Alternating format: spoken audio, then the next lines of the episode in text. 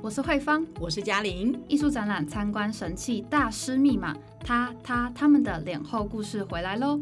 六月二十五日至十月六日，到高雄国立科学工艺博物馆会动的文艺复兴沉浸式光影展览，就能购买与体验老派博粉独家设计的大师密码展场探索游戏。结合纸本卡牌与 LINE 互动机器人，大师密码将透过各种惊喜互动，让你的参观旅程不再走马看花，而是值回票价。适合与孩子、家人、伴侣、好友或公司团队一起在游戏中学艺术，创造特别又美好的约会时光哦。台北站大受好评，百人推荐，主持人八月也喜欢哦。现在就点击资讯栏连结，购买高雄站个人联票，或是揪团十人以上购买团体票更划算。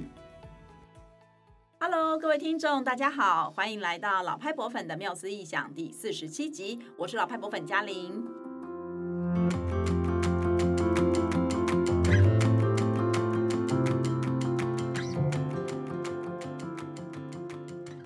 节目中呢，我们跟你分享三百多年来世界各地现代博物馆的诞生故事。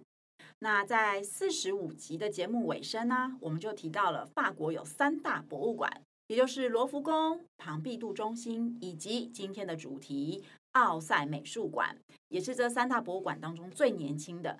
让我们一起移动到法国巴黎，来听听奥赛美术馆的故事吧。今天来聊天的伙伴是诗敏。嗨，我是老派博粉诗敏，我已经准备好和嘉玲还有大家再度穿越到法国巴黎喽。嗯然后到巴黎旅游时啊，多数游客都会到罗浮宫，也都会到塞纳河对岸的那个奥赛美术馆参观。那想要跟因为嘉想问一下嘉玲去奥赛美术馆的心情或者是经验怎么样？哦，对，其实我我只有去过一次，然后而且我去奥赛的时候，其实对西洋美术是一窍不通的。那当时我在念博物馆学嘛，所以我那个时候是以看博物馆的心态，就是走进那个博物馆。然后基本上大概就是很快的，呃，了解一下整个博物馆的大架构啊、卖店啊这些，就是念博物馆学会关注到的面向，而不是里面那些很厉害的艺术作品。然后我是跟我的一个韩国同学一起去参观，然后我们俩就对表说啊，两小时一定要出来这样。所以我第一次啊去奥赛就是这样，然后以后之后也再也没有机会去了。希望疫情结束之后有机会再去一下巴黎，再去一下奥赛。对，那诗敏你知道吗？奥赛美术馆。也是一个古迹活化还有再利用的经典案例。我知道奥赛美术馆的前身是法国第一座现代化的火车站呐、啊。没错，一九零零年的时候呢，法国巴黎啊，它举办了第五届的世界博览会。那为了要就是运输许多来自世界各地的旅客，就为这个原因而建造了奥赛火车站。哦，因为火车站都会有大时钟，所以我们一进到奥赛美术馆里，才可以看到当时很精美、金碧辉煌的大时钟咯。对对，超级大的，就是是一个蛮蛮抢戏的 一个物件，这样子哈。那当时因为它是一个迈向二十世纪的巴黎世界博览会嘛，所以它是一个无比盛大，然后又兼容并蓄多元的文化、艺术啊、科技的展示场合，这样。那所以奥赛火车站这栋这栋建筑呢，当然就不能输人，也不能输阵啊。所以他在盖的时候就已经把很多的这个呃科技元素，还有法国人最重视的这个。艺术的工艺都融合进去了啊、哦！那它的钢筋结构主体呢，就像埃菲尔铁铁塔一样，在那个时候还是属于非常新颖的建材还有科技哦。不过呢，它的钢架之外的这个石材墙壁啊，则是有很多细致的花纹装饰啊，还有一点就是展现出那种呃传统艺术啊，就是经典艺术的感觉这样子。对，那某种程度上来看，当然。呃，从现在角度来看，就是有点保守啦，哈、哦，尤其是不会啊，可是就古典那种法国的那种，对对对对对对，就是你可以感觉出来那个时候那个。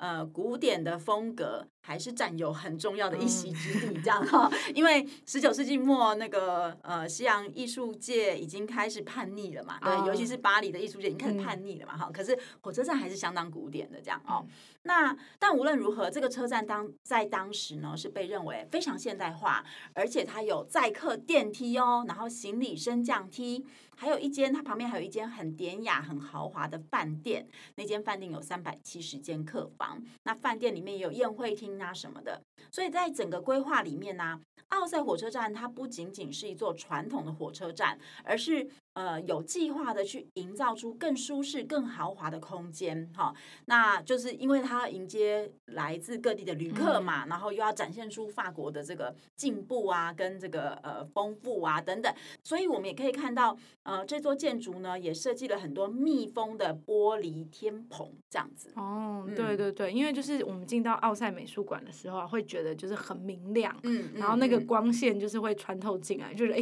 自己有点像圣人嘛，就如果有。光的话没有啦，而且玻璃也是蛮贵的，在那个时候还是一个蛮贵的呃材料这样子。对，现在我们当然觉得玻璃很便宜，但现在就当时玻璃是很贵的。对对对对啊，所以就看到他用了玻璃，然后又有电梯。其实奥赛火车站就是可以说明当时法国就是办博览会，然后 当时他们有多强这样子。对，就整个国家其实是呃还蛮。在世界领先地位的一个、嗯、一个时代，这样子。那所以从一九零零年火车站落成呢，一直到一九三九年这段时间，奥赛火车站一直都是人来人往的哈，就是火车进进出出啊，很很密集这样。但是随着科技的进步，还有呃这个电力火车的现代化，还有就是一支设备一直更新呐哈，所以到了一九三九年的时候啊，奥赛火车站的这个月台长度啊，就已经不符合新型的列车了。所以换句话说，他们势必要。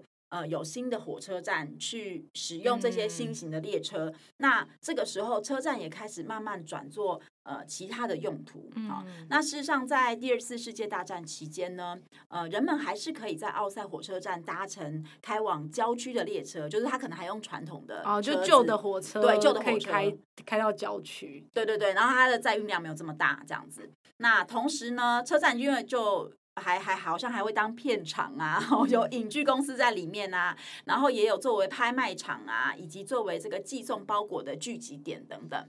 听起来就是这个二战期间啊，就是这个公就车站，就是除了运输之外，我觉得它还很复合、很多元呢。因为我看到那个旧照片，就是那个火车站里面，就是还有停了汽车，就是片场要拍，就是不知道要拍什么电影这样。对对对，某种程度上可能就是在一个。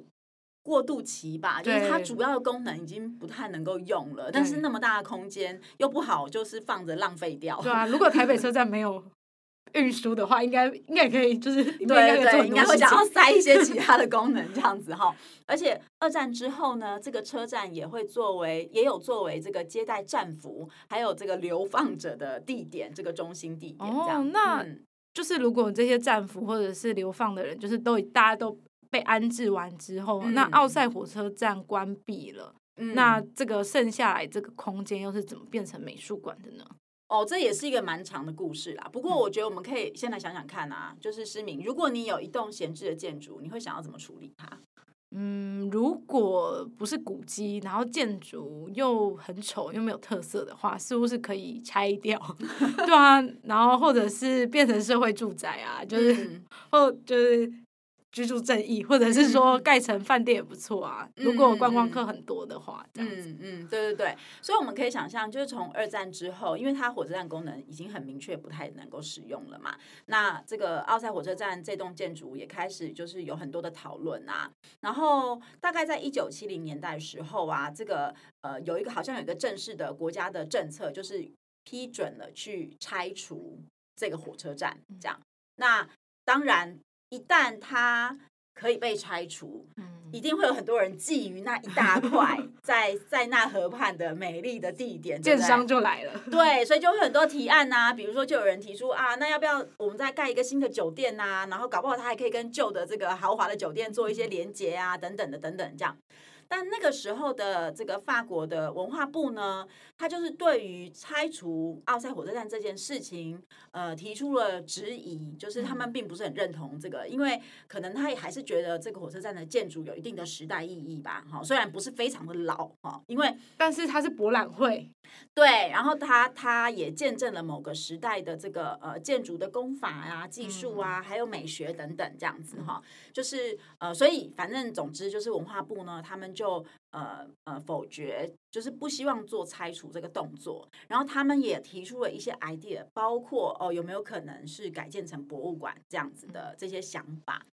然后呢，文化部也蛮积极的，就是呃。就是去在呃一九七三年的时候呢，就把这一座建筑物紧急列入了当年的名胜古迹增补名录。嗯、就是换句话说，要先让它变成名胜古迹，它才不会被拆掉。对啊，对，就跟台湾其实很 像，跟台湾很 像。对对对，那。最后呢，就因为这个呃文化部的这个努力呢，这栋建筑就在一九七八年，就经过了五年之后，它真正被评为这个名胜古迹，然后列入保护的历史建筑。这样，那呃，其实这个时候它又有另外一个意义了，它成为一九七零年第一个以文化空间重生的工业建筑。哎，那。当时的法国政府是文化部啊，他们要怎么定定位这个改建而成的博物馆？因为其实，嗯，就是当然，因为我们现在对于这个观念都很新了，可是就是一个空间要怎么让它重生这件事，真的是需要很多的想法啦。嗯，对对对对对。那呃，就是当文化部希望说，哎，不要拆除它，然后把它列为名胜古迹之后，它。当然，他们已经开始就陆续的有很多的提案或是想法的产生嘛，哈。那改建成博物馆这个构想啊，一开始可能有一个初步的构想，但是是差不多在一九七四到一九七五年的时候，这个想法就逐渐完整、更清晰，然后甚至有了更具体的这个呃计划这样子。那到了一九七七年的十月呢，那个时候的法国总统呃季斯卡。他就决定，他就拍板定案，哈，就是把这个古基奥赛车站改建为一座专门收藏十九世纪后半叶法国文化艺术的美术馆。嗯，一开始我对奥赛美术馆的印象啊，就是收集、嗯、收藏了很多印象派画家的经典作品，嗯、然后后来还才知道，它主要就是收藏一八四八年到一九一四年的作品。没错，对，那通常世界级的美术馆啊，都会就他们都会有一个。呃，包袱就是想要使命，使命，使命，就是他们想要 背负那个世界性的就是地位的使命嘛，然后也会想要说去去这个透过这个博物馆去展现这个他们这间博物馆或者是说这个国家各个时期的艺术精华嘛。嗯，但奥赛美术馆好像就不是这一类的美术馆，它没有那么大的包袱，但是它有一个，我觉得就是一八四八到一九一四，就是它是一个非常明确的收藏史。作品的一个美术馆，嗯，那我想观众应该跟我一样，就是很好奇奥赛美术馆的定位吧。嗯，说到这一点，我就觉得还蛮，嗯，我个人呐、啊、还蛮佩服，或者说我也蛮喜欢，就是法国政府对于他们自己就是境内国家美术馆的一些定位上面的整合跟重新整理。哈，其实从十九世纪以来啊。呃，法国政府推动了很多次国家博物馆跟文物整合计划。那奥赛美术馆呢？因此它其实是结合了罗浮宫、卢森堡美术馆、国立网球场现代美术馆、东京宫现代艺术国家博物馆、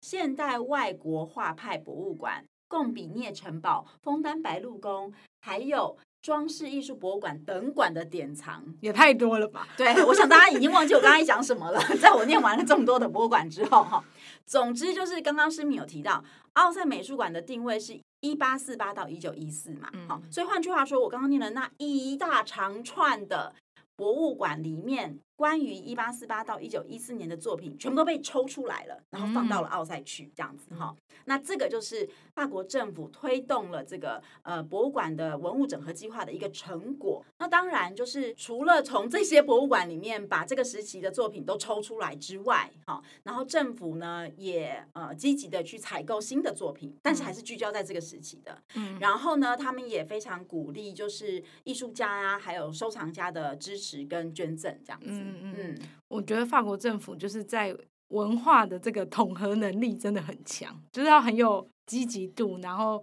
才有办法搜罗这一些。作品这样子，嗯，对啊。那奥赛美术馆它在一九七八年开始动工嘛，就经历了八年，终于在一九八六年年底就是开放给公众参观了。它就是集结了一八四八到一九一四年所有的像艺术作品，包含了绘画、雕塑、勋章、装饰艺术、建筑、摄影、素描，还有粉彩等等各种各样的媒材。好，那其实我觉得我们已经一直讲说，就是一八四八到一九一四，就是这个区间。对，但为什么要选择这个区间呢？那你觉得一八四八这个年份，在你的记忆当中，它对法国有什么样重要的意义吗？或者说，它在法国历史里面？呃，有发生什么重大事情吗？嗯，好，那可能就要跟大家一起小小的回顾，或者是做一下那个历史小科普。就像我们在我们的节目第六集啊，有讲到呃罗浮宫嘛，那就是一七八九年，就是爆发了法国大革命，嗯、那就是路易十六跟玛丽皇后，还有就被送上断头台了嘛。嗯、那整个之后社会还是很动荡，因为不可能因为一次革命社会就安定下来。对，那中间就是王室又复辟呀、啊，然后然后经济危机，就人民还是一直很困苦这样子。嗯嗯嗯、那那时候就是其实人民一直很希望民主，因此在一八四八年的时候又爆发了二月革命。嗯、那法国人当时其实就是推翻了当时法国的国王路易菲利普一世。后来就成立了法兰西第二共和国，然后并选举出一个总统，这样子。对，所以换句话说，一八四八年对法国人而言是一个很重要的年份，因为它呃算是真正的脱离了就是所谓的帝国主义，嗯、然后变成一个共和，对，走向了这个共和民主的时代，这样子，就是从呃。这个玛丽皇后上断头台，后面又经历了五十年的动荡，然后到了一八四八年的时候，二月革命的时候，终于就是呃，慢慢的、真正的走向了共和和民主，这样哈。嗯，那你觉得一九一四年有什么意义吗？因为我觉得这个大家可能就会更为熟悉了吧，因为一九一四年就是爆发了第一次世界大战啊。嗯，对，对，就是基本上大家有有对于世界史有一定的了解，应该都还是知道这个这件事情的。对，所以一八四八年到一九一四年，基本上就是二月革命到第一次世界大战这个中间。那这一段期间呢，整个世界都就像一个跑得很快的火车，哈，它发生很多事情，每天都有非常非常多的变化。那那个时候，欧洲民主意识抬头嘛，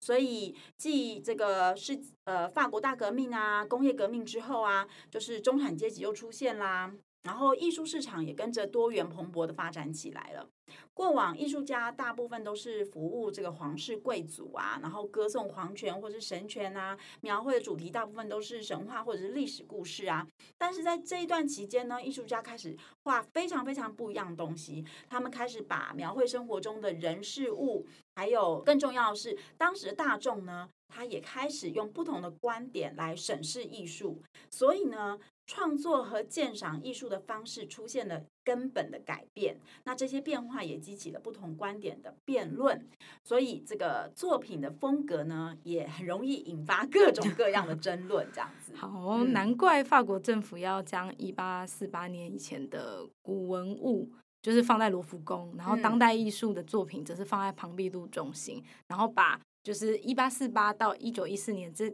段期间的作品放在奥赛美术馆，嗯，那奥赛美术馆就是 有一个就像是一个从旧时代到现代的一个过渡期这样子，嗯，然后就承续了就是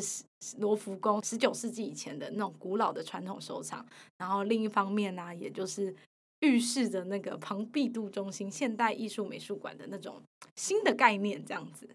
对，所以我觉得这个整合其实真的做的蛮好的，嗯，然后呃，不但就是让。奥赛美术馆、罗浮宫跟庞毕度这三个美术馆的定位都非常的鲜明，然后创造出一种三足鼎立的这个局面哈，成为法国最重要的三大美术馆，也让所有去参观的人，就算他并不知道就是这些博物馆的收藏的年代是怎么分的，但他进入到这三个博物馆，他会看到很不一样的东西，他会很自然的知道。道说。哦，在西洋艺术史的发展脉络下，可能有不同的阶段啊，等等，所以我觉得这一点是蛮厉害的。我个人觉得台湾也很需要做这种整合。哎，对啊，因为我就觉得哇，真的是不愧是巴黎，不愧是艺术之都。然后，如果大家就是到巴黎旅游的话，就有点像是说，如果你同时逛完这三间美术馆，就有点像是把。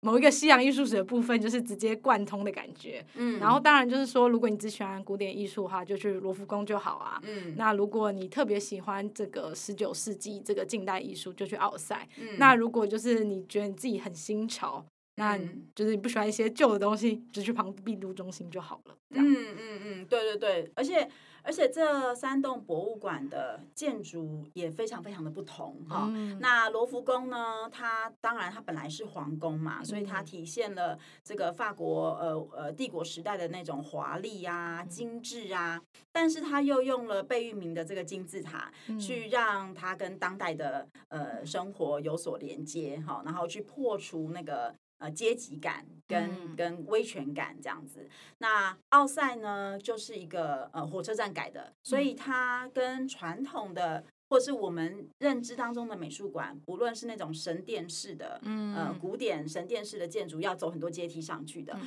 或者是我们现在看到的白盒子那种非常当代的、嗯、非常现代的那种建筑，都不一样哈。它运用了呃火车站比较特别的空间去做策展。呃，所以我觉得就蛮有意思的啦。那当然，庞毕度我们之前也介绍过了哈。那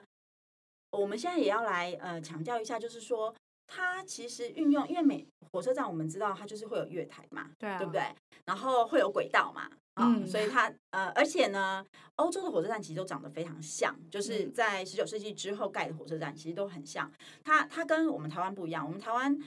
呃月台最多大概就四个吧。哦，欧洲的火车站都很大，对，大概都十个月台起跳这样子哈。嗯、那奥赛也是一样哈，所以它就是呃十个排排站的月台这样子哈。那呃，然后有很有趣的是，你现在进入到博物馆，你还能够感受到那个月台 空间的存在哦。嗯，哎，因为就是从那个 Google 的艺术与文化平台上啊，其实就有奥赛美术馆的线上展览。嗯、那其实它就有。就是里面可以看到以前旧火车站时的老照片，嗯，然后大家可以点选我们这个节目下方的链接去看，然后可以感受那个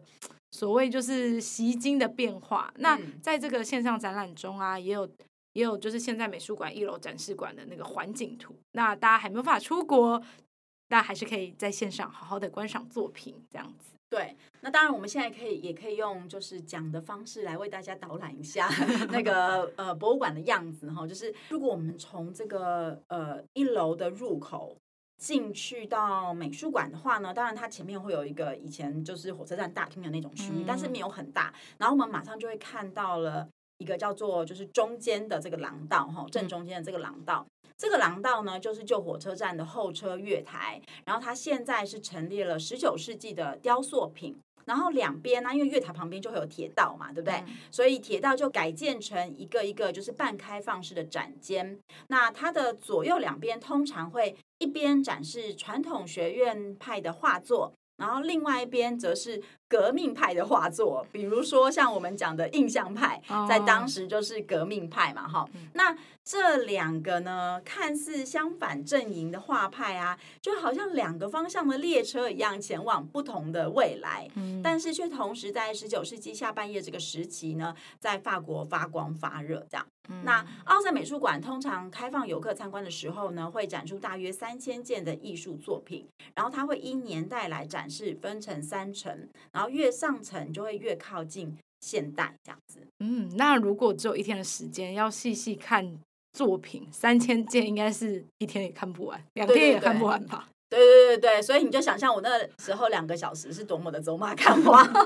那奥赛美术馆的作品有很多，然后而且有很多作品也会到其他地方展出嘛，就像我们也在台湾看过这种奥赛的巡回展啊，所以呢。官方呢就提供了一个检索网页，在每一天开馆之前，它都会提供最新的这个馆就是展示的资讯啊。嗯、就是说，如果大家有想要看特别想要看的作品或是艺术家，你就可以在他的网站上输入关键字，然后去查询说这个作品它现在是展在哪一个展厅，或是有没有展出这样子。嗯，因为我真的是觉得这个功能就太方便，因为如果它同时展三千件，嗯、那或是第一次去的人，其实他要找到这个作品，其实是非常困难的。对对啊，那如果就是搜寻之后，他就可以提供就是作品位置，你要去第几楼，然后去哪一个展厅，嗯，然后就觉得啊，你就可以节省很多时间，然后也不用人挤人这样。然后如果作品不在博物馆里面，然后你也可以提前知道，嗯、就不会那种到展场才发现哎没有这样子，很失落。对对，不过这个功能其实大部分西方的美术馆都有。嗯，嗯，可是台湾美术馆是不是好像台湾好像没有？嗯，因为台湾美术馆根本就没有常设 展啊。哎，故宫有，但故宫没有这个功，应该没有好，没有这个功能吧？对。那但是大部分的西方美术馆都有，oh. 就是他都会告诉你呃展厅的位置，嗯，但是我不确定是不是每个博物馆都能够做到及时更新。就是说，哎、oh. 呃，比如说大都会好了，我非常确定大都会是会告诉你他在哪个展厅的。Oh, 对，但是如果他现在在修复，或者他现在在借展中，oh. 我不确定他是不是真的会在网站上及时更新啦。Oh. 如果奥赛可以及时更新，那真的是蛮酷的。嗯嗯。哎，那话说，就是二零一七年呐、啊，就是刚刚有提到，就是故宫嘛。那其实故宫那时就有一个大展览，就是印象左派，呃，对，不是印象，印象左岸奥赛美术馆三十周年大展啊。那想问嘉玲一下，对当时这个展览有什么想法吗？嗯、呃，我对于展览没有特别的想法啦。那那个时候当然也是有去看展嘛，就也还蛮高兴。而且那个展其实也蛮热络的，展场里面人也算是很多这样。但是我个人觉得，我一直对那个展。最大的收获其实是我在那个时候才真正知道奥赛展出的是一九四八到一九一四年的作品，因为那个时候他有出一个展览的专辑，然后我是透过那个专辑阅读了那个呃，就是当时的应该是馆长还是策展人吧讲的话，然后才很明确定义出这区间，然后我就意识到说哇，法国的政府是这么明确的在呃管理他们的呃大型的美术馆。对啊，甚至是用一个艺术史的研究，对，在在当做某一种力量，再去顺这些时期，这样子，再去定义这样子。对对对对，我觉得蛮棒的这样子。嗯，那诗敏有看展览吗？嗯，我也有看这个展览。那我其实最有印象的是米勒的十岁啦，嗯，但因为其实这是我。那时候是我第二次看到这个作品，嗯，然后我第一次看到这个作品的时候是在我高中的时候。当然，我当然不是去奥赛美术馆看的，而是二零零八年的时候，就是国立历史博物馆有举办那个惊艳米勒田园之美。画展，然后里面看到的，然后当时就其实我不懂艺术，也不太懂历史，然后也不知道博物馆在干嘛，嗯，然后太年轻，太年轻，对，对 然后我我现在已经想不起来我到底是为什么会去，而且我跟谁去我也不记得，我只记得人很多，然后就是在一群那个一一群很吵杂的人群里，然后就看到这个十岁啊，然后我只是就是我那时候其实也不知道米勒是谁，也不知道这个画在做画什么，当然就是你知道他就是在捡。稻谷嘛，对对，但就是因为这幅画就给我感觉很平静啊，就是大概大概就是这样而已。嗯，对，零八年的时候，其实我也印象很深刻，因为那时候人真的超太多了，应该比那个奥比故宫那展还多人吧？绝对多，因为零八年的时候还是台湾做特展的鼎盛时期，那时候做特展还会赚钱，哦，现在做特展已经很难赚钱了。哦，是哦，对，整个产业生态非常不一样。哦，然后，但是而且。呃，还有另外一个原因，是因为史博就是历史博物馆的空间比较小。嗯、其实以展厅来说，哦、对，小蛮多、嗯。对，它的特展空间没有像故宫，因为故宫那次是在文献大楼嘛，嗯、文献大楼的一楼的特展空间还是比史博的特展空间大一点，嗯、所以整个空间环境氛围很不一样。不过我个人觉得啦，因为那个时候是呃我们在办特展还很能够赚钱，然后人还非常多的时候，其实整个展览的。精致度啊，各方面还是有一点点不同的。在布展的时候，我觉得哦，嗯、没关系，我已经想不起来，我无从比较，那时候还太小了。嗯，你知道吗？在他开馆二十年之间呢，其实呃，听说啦，就是奥赛美术馆珍藏这个米勒的作品是从来不外借的。那法国人是一个对他们的那个呃文化呃艺术作品很保护的一个国家，就像他们也不让那个蒙娜丽莎微笑出来一样嘛，嗯、对不对？那当时就是因为。奥赛它呃二十周年的时候有就是整修展厅，就是有闭馆啦哈。那所以米勒的作品才有机会远渡重洋到台湾。哎，没想到十年之后呢，这个奥赛美术馆三十周年的时候，台湾的观众又有机会看到了一八四八年到一九一四年这段时间，呃，法国非常杰出的艺术家的作品。对啊，因为奥赛美术馆的作品都很经典呐、啊。嗯、那就是我也想问嘉玲说，哎，那在这个期间的作品，你有最喜欢什么作品吗？或者是最喜欢的艺术家是谁？就有点好奇你喜欢的 style。哦，我想要讲两个两个人，这样，嗯、一个其实是范谷，嗯、但我倒没有说特别喜爱范谷的作品，可是我。第一次就唯一的那一次去奥赛的时候，我被他的自画像打到。哦，就是我不是说我是快速的在看那个整个博物馆的策展啊的方式吗？我没有在看作品，因为我当时不认识作品嘛，对。但是呢，我就在某一个转弯看到了他的一幅自画像，然后我就在他面前哭了，就是突然被打到，这样，然后我就被我自己吓到。那呃，所以呃，他的自画像对我而言，就是尤其是对我。呃，聊就是认识像艺术作品这件事情上有一个很指标性的意义，嗯、因为那是第一件，可能也是至今唯一的一件，我在他面前突然被打到，然后突然开始哭的一件作品。这样，那也因为那幅自画像，我后来就非常喜欢去观看荷兰画家的自画像，像是林布兰的自画像，我非常喜欢去欣赏这样子。然后呢，我还想要讲另外一个艺术家，也是法国的艺术家。可是我忘记做功课，我忘记他的名字。他是风景画家，然后他的名字里面有一个“落”字。洛，对。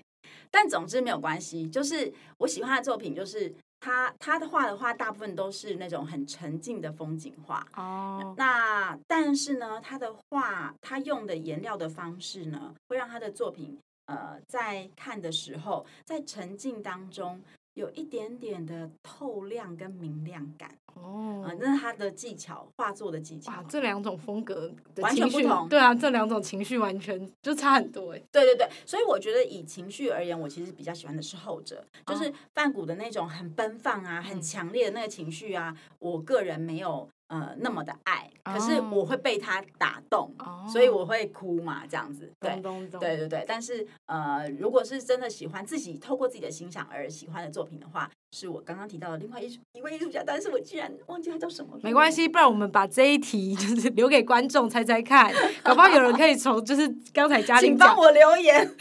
就是有几个关键字，然后可以知道这样对，对对，跟范谷他们同个时期的。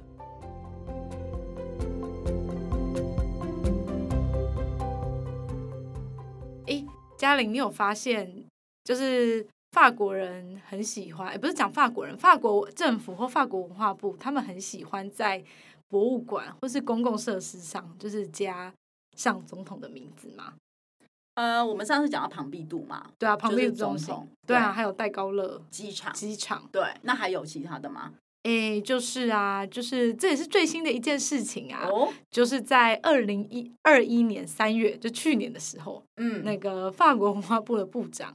就是啊，他就是宣布一件很重要的事情，而他国会还批准了，就是这些议员们、嗯、还是我还是立委们，立法委员，立法委员，代表，民意代表，民意代表好了，嗯，然后反正，然后总统马克宏也同意要在那个奥赛美术馆和橘园美术馆公共机构。的名称之后，对，就是已经两个长了，对，已经很长了，已经两个博物馆合并的这个名称之后，还要加上，就是因为那个在二零二零因为 COVID nineteen 嗯去世的那个法国前总统，好，他的名字是瓦莱里·季斯卡。德斯坦全名以纪念基斯卡总统对于博物馆的贡献。我的妈呀！对对对，基斯卡总统就是当时拍板定案说奥赛要改成博物馆的总统嘛，哈。但是我们来算算看，这样子如果用中文来看的话，好，到底奥赛美术馆的名字会变成多少字？奥赛博物馆和橘园美术馆公共机构瓦莱里季斯。卡德斯坦总共几个字？二十四个字。二十四个字，有够长的名字。嗯，真的还蛮有趣的。最好有人会记得。对啊，而且改名啊，反正他们可能改名字有一些考量了，不知道。但就跟台湾台湾人不会在博物馆用总统的名字，但是我们会用马路还有学校。对对对，我们有中山路、中正路，还有一大堆的学校，中中正大学、中山大学。国小、中山国小，还有国中、女中、中山女中，还有女中。对，我们喜欢把总统的名字放在学校跟马路上，没错。法国喜欢把总统的名字放在博物馆上。对，如果有发现 就是其他用总统命名的博物馆或者是小趣味，可以跟我们分享。对对对对对，还蛮有趣的哈，这一点。啊、嗯。雷诺瓦曾经说过：“The pain passes, but the beauty remains。”就是说，痛苦会过去啊，美丽会留下来啊。在那个动荡的时代呢，许多艺术家为艺术而奋斗，创造出很多令人感动啊、值得省思的作品。那奥赛美术馆呢，它就留存了1848年到1914年的经典作品。也欢迎大家跟我们分享你最喜欢哪一件作品，或者你喜欢的艺术家哦。那如果你对于法国三大博物馆的卢浮宫还有庞毕杜中心有兴趣的话，也欢迎收听第六、第七集以及第四十五集的节目哦。欢迎大家到各大社群媒体、脸书、IG、Line 搜寻老派博粉的缪斯意想，追踪我们。如果你觉得这集节目内容很有趣的话，也请分享给你身边的人，让老派博粉陪伴大家继续说出有趣的博物馆故事。我们下次见喽，拜拜，拜拜。